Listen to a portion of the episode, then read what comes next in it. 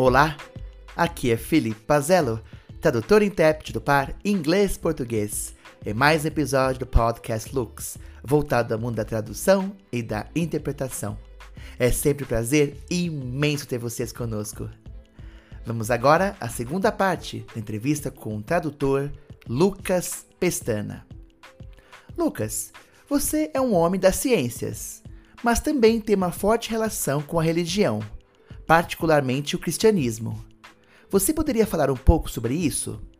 Sim, eu fui criado numa religião cristã, né, por assim dizer. Eu, meus pais são da igreja desde que eu era pequeno e eu cresci em contato com a Bíblia, né? Até hoje ainda frequento igreja. Atualmente, em, tempos de pandemia, né, eu frequento online, é, pela internet. Mas mesmo assim, todo domingo estou lá firme e forte, né? E, e antes da pandemia também estava lá. Então, é...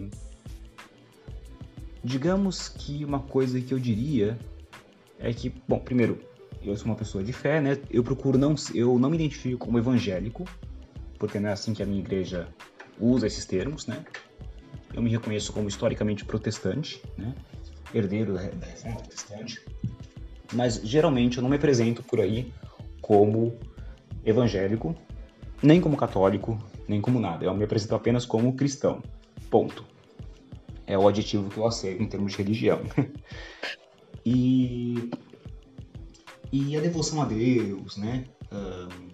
uma, esse ser maior do que nós, né? o nosso Criador, a meu ver, que traz sentido à vida, ele permeia tudo que eu faço e tu, em tudo em que eu atuo. Um, tudo é pautado por uma noção de que eu estou, de, em alguma medida, trabalhando por propósitos maiores do que eu mesmo, né?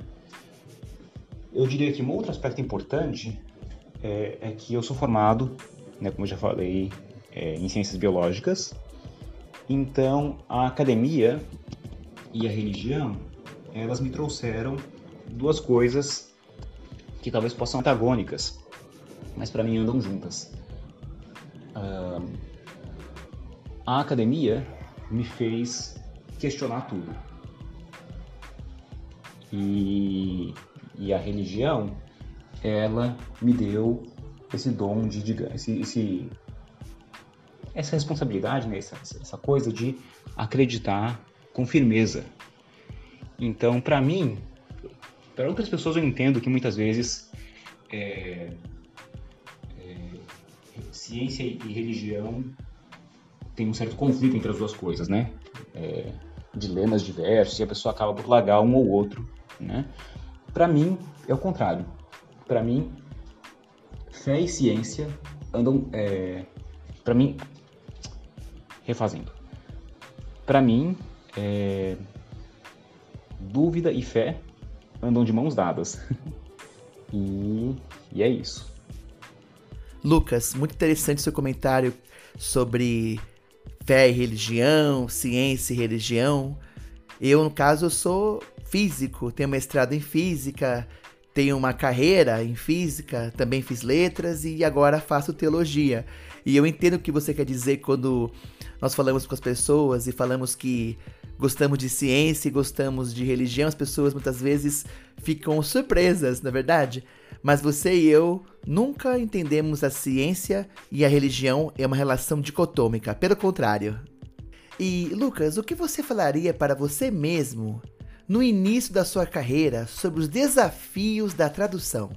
Rapaz, eu diria algo como vai fundo, é legal. E também diria talvez para tá, tá investindo mais desde desde o começo em uh, contatos, em falar com as pessoas, com outros tradutores, né? Talvez tá investindo mais em cursos, em tipo estar atento a quem são os grandes nomes da tradução no Brasil e ficar ver como é que essas pessoas construíram suas trajetórias, tanto enquanto profissionais, né, quanto financeiramente, para poderem se sustentar. É, eu digo isso porque para mim, eu atualmente eu tô, eu tô me virando bem, eu tenho um bom emprego que me paga bem, inclusive emprego numa editora cristã, né? E, e legal. Só que eu ainda assim, eu, eu tô fora do mercado editorial é, de tradução. Eu sou meio que um ponto fora da curva. Né? Então, eu acho que seria bom ter essa maior integração é, com o mundo, o mundo profissional da tradução. Então, é, eu acho que se eu pudesse me integrar e, e, e se eu tivesse sido mais animado a me integrar nesse mundo, né, teria sido mais interessante. Lucas, essa questão do networking é fundamental. Eu concordo contigo. Eu sempre fui um cara, modéstia à parte, é, bem relacionado, assim, digamos. Ou seja, eu sempre quis buscar o contato de pessoas da área, pessoas mais experientes, pessoas que possam contribuir com conselho, com conhecimento. Então, eu sempre tentei me relacionar com pessoas uh, de uh, maior rodagem, digamos assim, né, na carreira.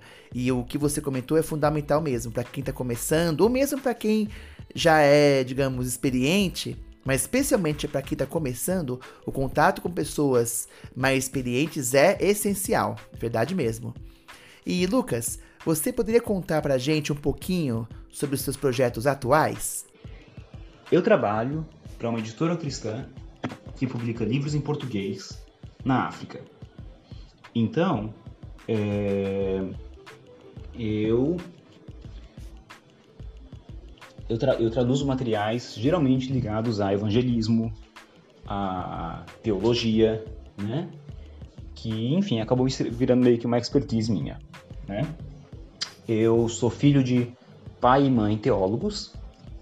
Eles também têm formação universitária, é, secular, né? Mas eles têm formação em teologia. Então, eu, desde pequeno, eu estou familiarizado com linguagem teológica, com, com grego e hebraico. Não sou, não sou fluente, mas conheço o básico. Uh, e com, enfim, né?